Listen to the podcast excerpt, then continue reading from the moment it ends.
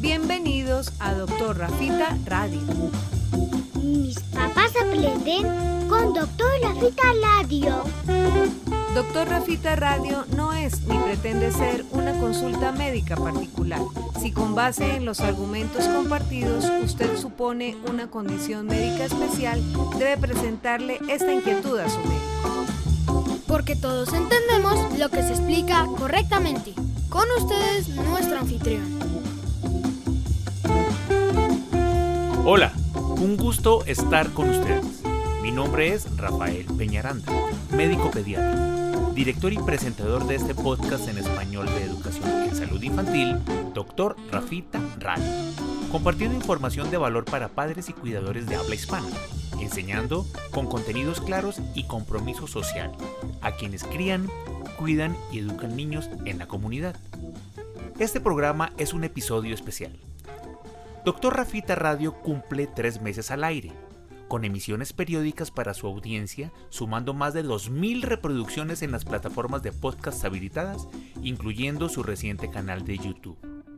Y desde la denominada segunda temporada, que inició con los invitados en cabina, trabaja con un nuevo equipo de grabación, que incluye micrófonos profesionales, cableado XLR, interfaz de audio, la tarjeta de sonido de una moderna computadora y un nuevo programa para registro, mezcla y edición de los programas tecnología que cada vez se usa mejor en el estudio, como corresponde al proceso de aprendizaje, persiguiendo la calidad de la experiencia auditiva en este ejercicio del podcasting.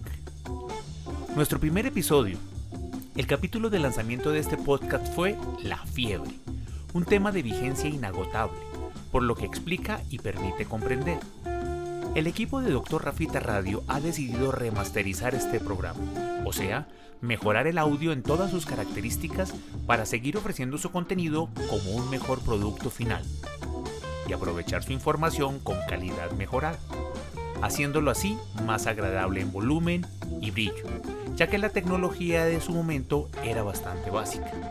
Los dejamos entonces con este programa que esperamos disfruten con lo valioso de su aporte.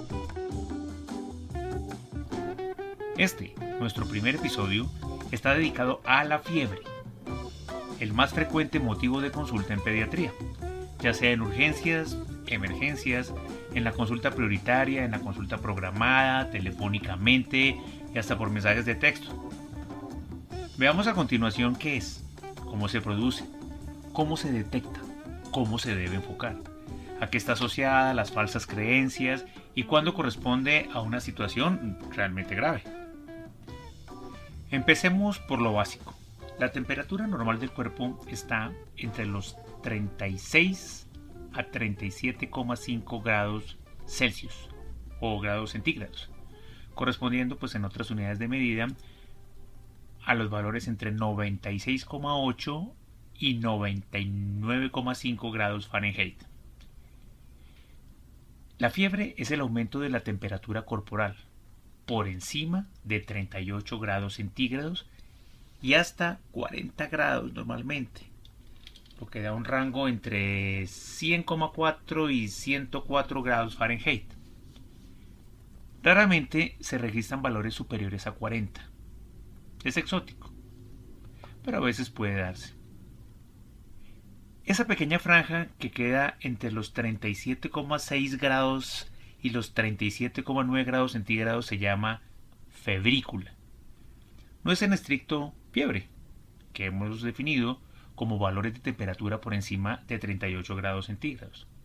Pero son aumentos de la temperatura que advierten que se está calentando el niño o que, pues, en definitiva, está en progreso la fiebre. La principal razón de que se produzca fiebre son las infecciones, que son usualmente virales o bacterianas. Las virales son las más frecuentes en la infancia.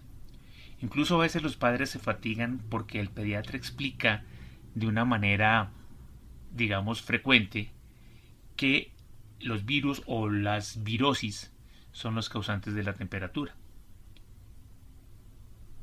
Un pequeño porcentaje de fiebre está producida por otras causas, que incluyen la vacunación, las enfermedades autoinmunes o pues incluso el cáncer. La vacunación rutinaria puede producir fiebre. Es una fiebre esperable durante las primeras horas después de haber sido inmunizado el niño y por no más de dos días. Si la fiebre persiste o aparece después de este tiempo, debe hacer sospechar otras condiciones. La fiebre se produce porque los gérmenes que nos enferman y los tejidos inflamados por esa infección producen sustancias mensajeras que viajan por la sangre hasta un lugar del cerebro que se llama el hipotálamo.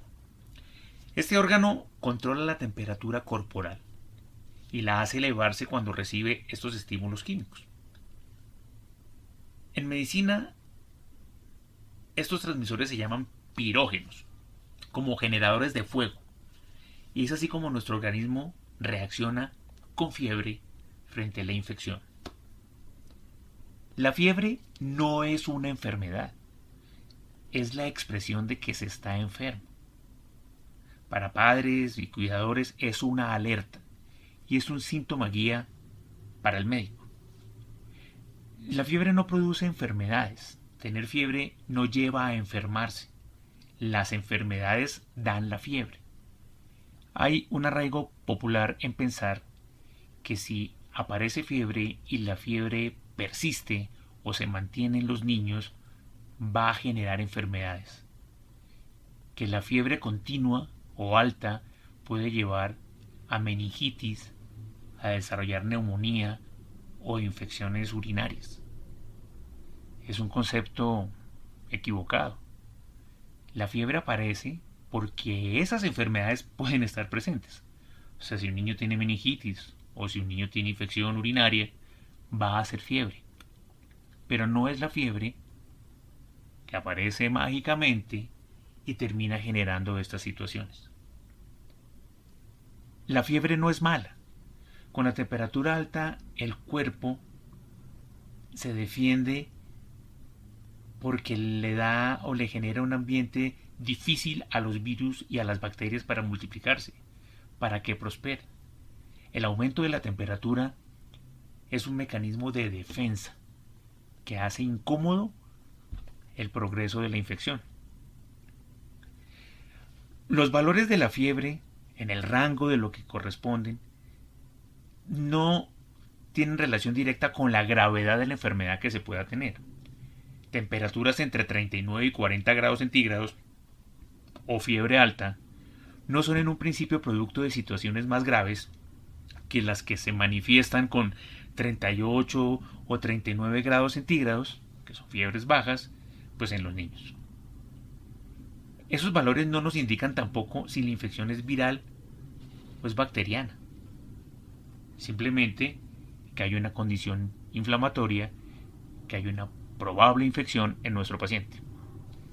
La sensación de la cabeza caliente y las manos frías no corresponde a fiebre. Suponer porque las mejillas están enrojecidas o porque los labios están fisurados no es correcto, pensando que eso corresponde a fiebre. Asumir que porque la temperatura habitual de nuestros niños es fresca, entonces cualquier elevación a 37 grados, por ejemplo, ya corresponde particularmente a fiebre en ese paciente, tampoco es verdad. La fiebre es una medición objetiva de la temperatura corporal que supera los 38 grados centígrados. Pues en el caso de las unidades, los 100.4 grados Fahrenheit. La temperatura se mide con un termómetro. Hay termómetros de mercurio, que son aquellos que conocemos, que son de cristal y que tienen un reservorio para el mercurio, que va subiendo como una columna plateada y le permite identificar pues el valor por la escala de medida que trae, una reglita.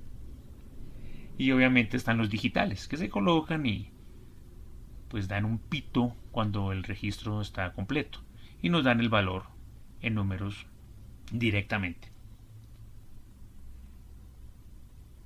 Esos termómetros se deben colocar o debajo de la lengua o en la axila.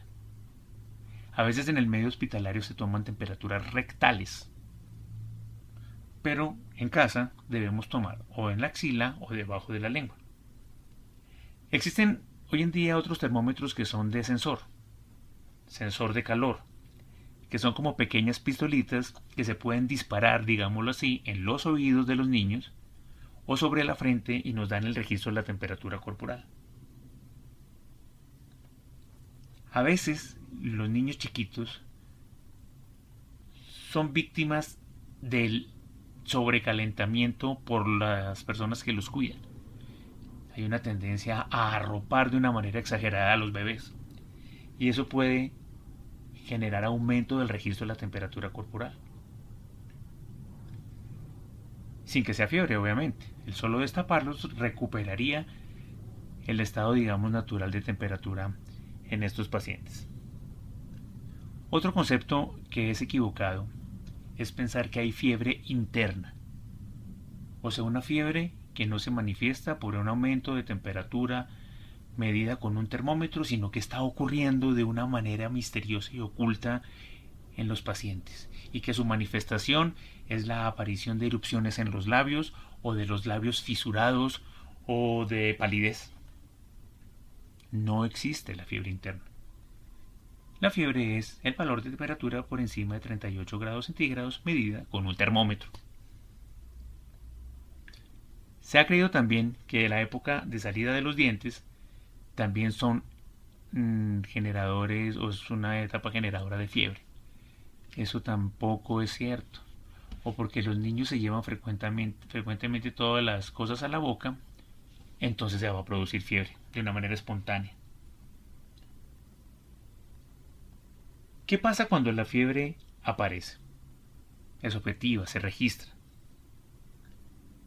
En el caso de presentarse fiebre, hay tres circunstancias probables que desaparezca solo con descubrir al niño y darle un ambiente fresco, que se da con medios físicos, como son las compresas tibias o un baño tibio en tina por 20 minutos, pues entendiendo que no es agua fría, es agua tibia que estará igualmente por debajo de la temperatura del niño con fiebre, enfriándolo de una manera mecánica, despacio, despacio, o que esa fiebre resuelva con medicamentos para la fiebre, de uso común en los hogares y obviamente indicados por su médico. Cuando un niño tiene fiebre, luce mal, se torna pálido, sudoroso, se pone irritable, pierde interés por comer, se interrumpe el sueño, puede estar confuso y los mayores incluso pueden mostrar actitudes delirantes. Los niños pueden tener sensación de frío durante la fiebre, con temblores que es lo que reconocemos como escalofríos, queriendo incluso cubrirse o arroparse para sentirse mejor, cosa que evitamos pues porque no nos va a ayudar a manejar la temperatura en ese, en ese momento. El enfoque de la fiebre tiene diferentes consideraciones y los padres y cuidadores deben reconocer si se puede atender al paciente en casa o si se debe consultar inmediatamente. La fiebre en menores de 3 meses de edad y sobre todo en menores de un mes de edad, que son los pacientes que denominamos recién nacidos o neonatos, es una condición de urgencia, potencialmente grave, independientemente de lo bien que pueda lucir el bebé, y está indicada la consulta médica inmediata. Cuando hay fiebre en los niños de cualquier edad, siempre se deben registrar los síntomas asociados que serán relevantes para el médico según la edad y el comportamiento, como si hay congestión nasal, producción de moco, tos, ahogo, rechazo a la alimentación, diarrea, molestias al orinar, cambios en la orina, ¿cierto? Como pueden ser en el color o el olor, si hay brote progresivo, confusión, al igual que el tiempo de evolución del problema en el paciente. En el manejo de la fiebre, las medicaciones de uso confiable en casa y sus dosis para la administración correcta y segura deben ser concertadas con los médicos en las consultas rutinarias de control o por asistencia telefónica especializada. para estar preparados y no ser víctimas de la angustia y no saber qué hacer y no saber qué formular y no tener a indisposición algo que nos ayude a manejar ese síntoma. Si la fiebre es persistente, se demora en resolver con medicamentos, reaparece rápidamente o se asocia a condiciones serias como puede ser la dificultad para respirar, el vómito recurrente, el dolor abdominal, las deposiciones abundantes o con sangre, debe consultarse lo más pronto posible al médico. La consulta médica permite orientar correctamente al niño, considerar exámenes, si hay que hospitalizar o no, o formular a través de un interrogatorio dirigido según la condición del examen físico. El médico se encarga de descartar gravedad, de diagnosticar y de proponer un tratamiento en ese caso. Tener un profesional o un centro de salud de confianza es fundamental. Se deben pensar en el supuesto de que si un niño se enferma, ¿a dónde se va a llevar? garantizando su atención. Este último segmento de nuestro primer podcast de Doctor Rafita Radio, quiero eh, enfocarlo a revisar un tema muy interesante, que son las convulsiones febriles, las convulsiones por fiebre o crisis convulsivas febriles, que son en esencia una condición benigna en los niños menores de 5 años, que es donde se registran, pero que son una condición angustiante para el padre o cuidador o el maestro o la persona que está encargada de atender al niño durante ese momento. Ver convulsionar a alguien, sobre todo si es un niño, es dramático. Presenciar la desconexión, el aumento del tono muscular y las sacudidas, el colocarse morados y no tener como la manera de resolverlo, la impotencia durante esa escena es terrible.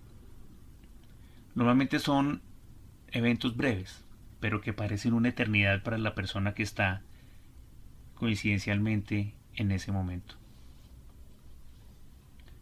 La gente puede pensar incluso que el niño va a morir frente a ellos. Ese tipo de situaciones generan consulta inmediata. Hay que hacer la recomendación de que el, eh, el niño debe ser llevado a consulta porque obviamente va a terminar en consulta. Pero casi siempre hay buenas noticias en el pronóstico alrededor de esos eventos. Los niños menores de 5 años tienen una predisposición, digamos, natural a convulsionar con los aumentos rápidos de temperatura. Mm, por la inmadurez que todavía pueden tener de su sistema nervioso central. Y es que no se convulsiona por fiebre porque la fiebre sea muy alta, o sea, porque el niño está registrando valores elevados de temperatura, o porque la fiebre lleva mucho tiempo presente. O sea, pensar que como estamos sobre los 40 grados centígrados, o porque el niño tiene una hora sin tener un control efectivo de la fiebre, va a convulsionar, no es correcto. Las convulsiones febriles se producen por la sorpresa de ese cambio brusco de temperatura que significa pasar de no tener fiebre a tener fiebre en menos de un segundo. Es un choque de calor que sorprende y hace que el cerebro reaccione de esa manera con movimientos anormales de manera generalizada, lo que describíamos, con desconexión, aumento del tono, color morado, pausa respiratoria y esas cosas. El niño que no tiene fiebre y pasa a tener fiebre rápidamente es sorprendido por ese choque térmico. Y es lo que genera finalmente la convulsión febril. Por eso muchos padres durante la consulta dicen, yo lo acababa de acostar o acababa de estar con él y él no tenía fiebre. Ahora es que me están diciendo que su temperatura está elevada. Es un cambio brusco. Esas convulsiones febriles no dejan secuelas en la mayoría de niños tienden a no repetirse, o sea, casi que son únicas. En el grueso de esos pacientes, claro, existen otro grupo de niños que hacen recurrencias, pero son los menos frecuentes. No necesitan medicación. Ese niño no es un niño con epilepsia. No requiere medicamentos por neurología. A veces ni siquiera se hacen estudios de ampliación. No se hacen electroencefalogramas, no se hacen imágenes cerebrales.